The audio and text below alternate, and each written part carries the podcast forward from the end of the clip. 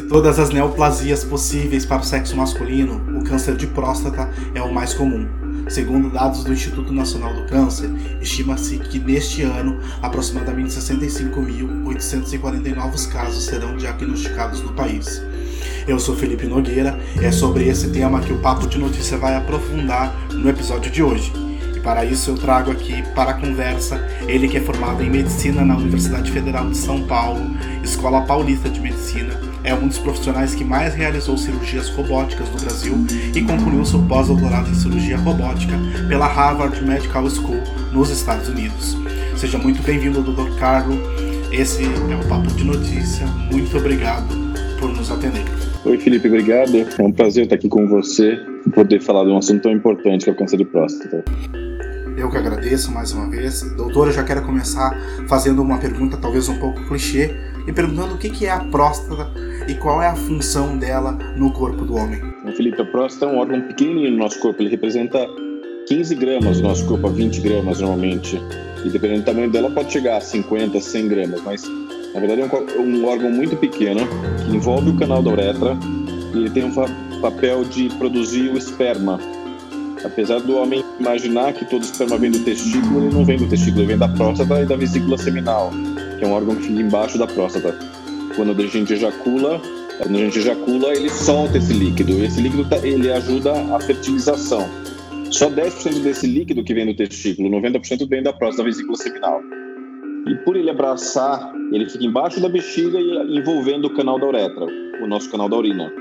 E por ele abraçar lá, ele acaba podendo produzir alguns sintomas, né?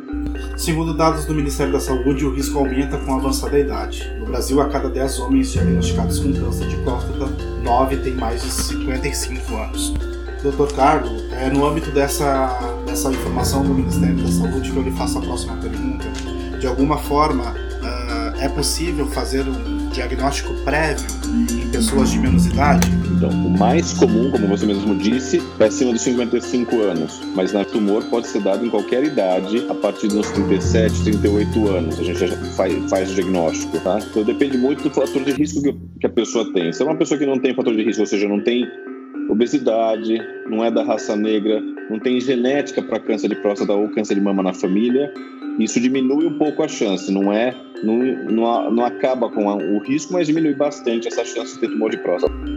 Bom, doutor, é sempre bom a gente conversar com o especialista porque a gente acaba tirando as nossas dúvidas também, não só aquelas que o ouvinte quer, é, manda e pergunta, né? O senhor tocou agora na questão da raça negra, uma tendência maior aí para adquirir ou evoluir na questão do câncer de próstata. Senhor pode me explicar o porquê essa tendência? A raça negra tem um fator genético que faz o tumor não só ser mais presente, como ele é mais agressivo. Existe muitas coisas que a gente discute, as pessoas de raça negra normalmente talvez tenham menos acesso à saúde, alguma coisa nesse sentido, e talvez se acabe pegando mais tardiamente. Mas, no geral, tem um fator genético que ele se desenvolve mais rápido e ele é mais agressivo no, nos pacientes com, da raça negra. Na cartilha câncer de próstata, vamos falar sobre isso. A primeira dica do Ministério da Saúde nessa cartilha, na página 8, é ter uma alimentação saudável. Então, doutor, a gente pode uh, ligar que a alimentação, assim como a genética, uh, são os fatores responsáveis pelo desenvolvimento desse câncer, não é mesmo? Sim. Então, gordura é uma. Os países que comem mais gordura na Europa e tudo, está comprovado que você tem maior risco de câncer de próstata. Uh, você tem obesidade, no geral. Então, os países mais desenvolvidos, normalmente, a taxa de obesidade, desde a infância, inclusive, são maiores. E o, uh, você comer algumas verduras, algumas coisas, aparentemente diminui o risco. Brócolis é uma delas, tomate é outra delas, é, coisas que contêm o licopeno, coisas que contêm ômega 3, aparentemente diminui. Alguns tipos de peixe ajudam a diminuir um pouco o risco. Não é só isso que resolve, mas de qualquer jeito isso ajuda. Doutor, o senhor acha que esse número divulgado pelo INCA reflete a realidade? Uh, se não, o senhor pode me explicar por quê? Eu acredito que esse número esteja muito subestimado. Porque nossa dieta não é tão, tão melhor que os Estados Unidos. Os Estados Unidos têm três vezes mais casos do que a gente e tem é, um terço só a mais da população. Pois é, doutor, enquanto o senhor estava falando aí, eu estava vendo aqui no site da Sociedade Americana do Câncer, a estimativa deles é de um a cada dez homens uh, apresentar, então, o desenvolvimento do câncer de próstata. Isso dá, segundo a informação do site, uma estimativa para o ano de 2020 de cerca de 126.090, aliás, 191.930 casos. Se a gente for fazer uma comparação com o Brasil, são 126.090 casos de diferença, né? Ou seja, existe, uma discrepância enorme e eu acho que a gente esteja fazendo mal diagnóstico ainda, tá? Ainda acho que a gente tenha, talvez, provavelmente o dobro disso de casos, deva, deva ter. Além das questões genéticas de alimentação, o maior vilão no fator de não prevenção ao câncer também é o homem, que muitas vezes carrega consigo um preconceito pré-histórico em relação aos exames que são necessários para diagnosticar o tumor. Então é sobre essa questão, doutor, que eu quero que o senhor fale com a gente. Uh, por que, que o homem tem um papel fundamental uh, no diagnóstico e como quebrar esse preconceito? Esse é um ponto importante que você tocou. Existe um preconceito grande em procurar o urologista esse preconceito só por causa da mídia, da divulgação e do Novembro Azul tem então isso é importante que você disse que é, são exames simples que se faz para detectar. É um exame de sangue que demora um dia para sair o resultado e um exame de toque que demora alguns segundos. Não é nada mais que isso. Pois é, a gente está no século XXI, né, doutor? O senhor tocou aí na questão do exame do toque e eu acho que esse é o grande bicho-papão ou monstro que faz com que os homens acabam, acabem não procurando o especialista para cuidar da sua saúde e, e, fazendo com que os índices do Brasil aumentem cada vez mais, né? Eu acho que esse, esse é o principal, mas não é o único. O PS, mesmo o exame de sangue para alguns pacientes, ele cria um certo preconceito, porque o paciente imagina que se ele descobrir um tumor de próstata, ele vai ter consequências. E não é bem assim. É, é uma questão que é, é cultural, né, doutor? Acabam, acabam se criando aí algumas teorias que não são verídicas e, e acaba que aumentando, como eu já falei aqui, os índices, né? Uh, acho que o homem uh, às vezes se preocupa demais com o que os outros vão acabar pensando e deixando de lado né, a saúde aí acabam às vezes perdendo a vida por um simples preconceito. Na verdade, se ele descobrir precoce, essas consequências são minimizadas, né? E a gente sabe, por exemplo, dados dos Estados Unidos é, mostram que um terço, é, um terço dos homens só fazem check-up o urologista do jeito que deveria ser feito, dois terços não fazem.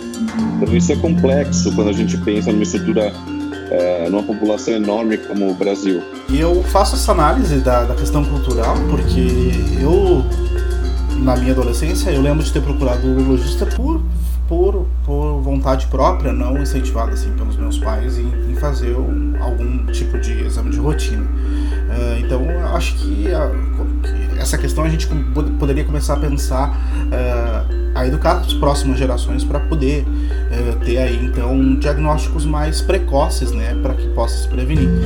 Porque também está relacionado com a educação que o, que o homem recebe, né, doutor? Está relacionado à criação.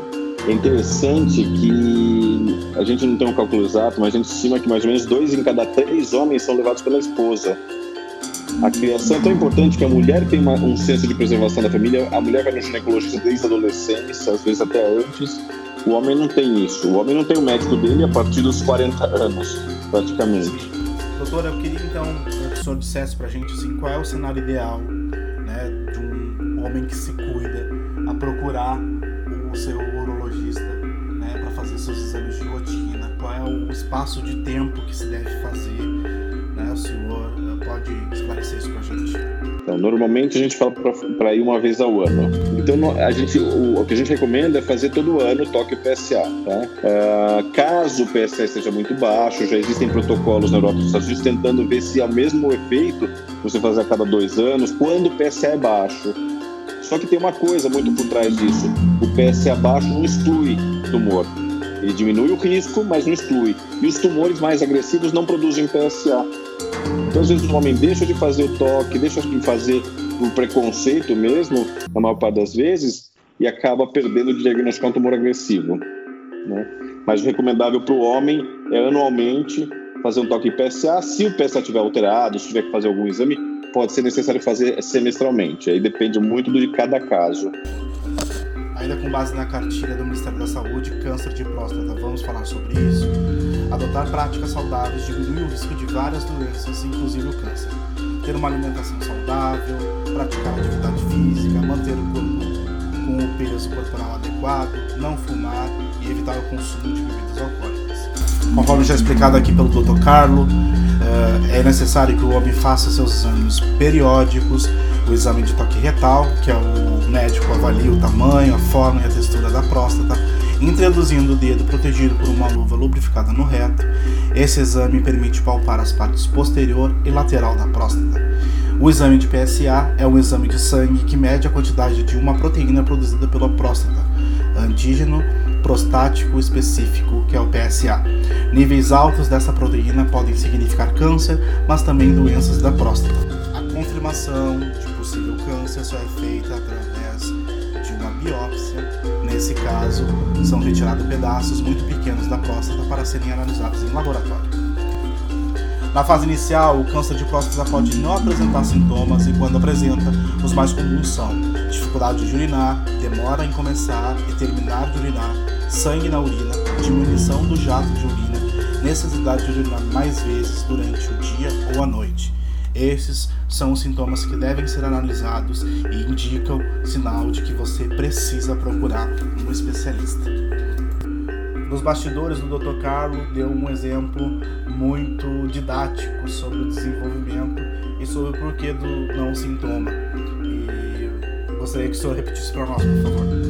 Você imagina uma mexerica, como se ele desse na casca da mexerica e a hiperplasia, que é o crescimento da próstata, que é é o tumor benigno, que não é o câncer, ele se dá no miolo. Imagina que o canal passa no meio dela dessa mexerica. Então, quando ele cresce, quem vai comprimir o miolo é a hiperplasia, é o crescimento benigno.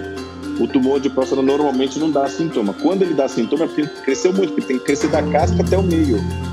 Então, daí ele pode dar sintoma. Daí ele pode dar dificuldade para urinar, ele pode dar sangramento, pode dar diversos sintomas, urgência, ter que ir logo para o banheiro. É, mas normalmente ele não cresce só para dentro, ele cresce para dentro e para fora. Daí sim é, ele pode escapar se a gente não pega ele no início, que é quando ele não está tendo sintomas. Eu só queria fazer um, um parênteses aqui, abrir um parênteses. Mexerica, para nós gaúchos, é a bergamota, tá, gente? Então é só pegar, imaginar uma bergamota e fazer essa alusão que o doutor Mas um dado aqui que é bastante importante a gente falar, que se diagnosticado e tratado de forma correta, as chances de cura são muito grandes, né, doutor? chega a 90% quando ele está é, bem localizado, encapsulado, que chama. Né? E os pacientes que não, não estão dentro dessas estatísticas do 90%, uh, a taxa de mortalidade é possível se aferir? Quanto tempo uma pessoa com, diagnosticada com esse, com esse câncer consegue sobreviver ainda? Aí depende muito do diagnóstico, né? Dependendo de como está. Hoje, como você tem muito tratamento, muito tratamento hormonal e tudo, você consegue carregar ou levar pelo menos o, os tumores, mesmo disseminados com metástases, podem levar por 10, 12, 15 anos. Então fica o alerta para a população masculina do nosso país, é, para se prevenir, para se cuidar. Tá aí e a gente precisa prevenir e acabar com esse tabu e com esse preconceito em relação aos exames. Para quem quiser baixar a cartilha e entender um pouquinho mais as formas de prevenção nos cuidados, pode entrar no site do Ministério da Saúde e fazer uma busca por câncer de próstata. Vamos falar sobre isso e fazer o download desse material. Eu agradeço mais uma vez a participação do médico formado pela Universidade Federal de São Paulo, pela Escola, de Escola Paulista de Medicina, um profissional excelente que já realizou cirurgias robóticas, inúmeras cirurgias robóticas aqui no Brasil e concluiu seu pós-doutorado em cirurgia robótica lá pela Harvard Medical School nos Estados Unidos. Doutor Carlos, muito obrigado por ter participado desse papo. Felipe, eu que agradeço. É um prazer estar aqui com vocês, estimular o Novembro Azul. Eu acho que esse, esse ano a gente tem um, um mês especial aí desse Novembro Azul para estimular realmente esses pacientes que, na verdade, eles não deixaram seis meses de fazer o check-up, eles, eles estariam fazendo o ano passado e mais esses seis meses, oito meses da pandemia que não tem sido feito check-up, né? A nota no consultório o quanto caiu é, o, o, diagnóstico e a gente está notando os tumores mais agressivos. Então, esse mês é um mês importante a gente chamar atenção ao paciente para ele voltar a fazer o check-up, voltar a fazer os exames, que infelizmente com essa pandemia bagunçou toda a vida do, de todo mundo, né? Mudou, alterou a vida do mundo. E para quem tem preconceito, deixar esse preconceito de lado, saúde em primeiro lugar. Tanta gente querendo viver e não pode, bora lá, né? Com certeza. Então tá, muito obrigado mais tá uma tá vez pela sua atenção, uma boa tarde. Obrigado a você, boa tarde. Até a próxima. Tchau, tchau. Esse foi o Papo de Notícia. Você pode nos acompanhar nas redes sociais, arroba Papo de Notícia, no nosso site www.papodenoticias.com. Para essa matéria, a gente utilizou fontes do Instituto Nacional do Câncer, da Associação do Câncer dos Estados Unidos e também do Ministério da Saúde.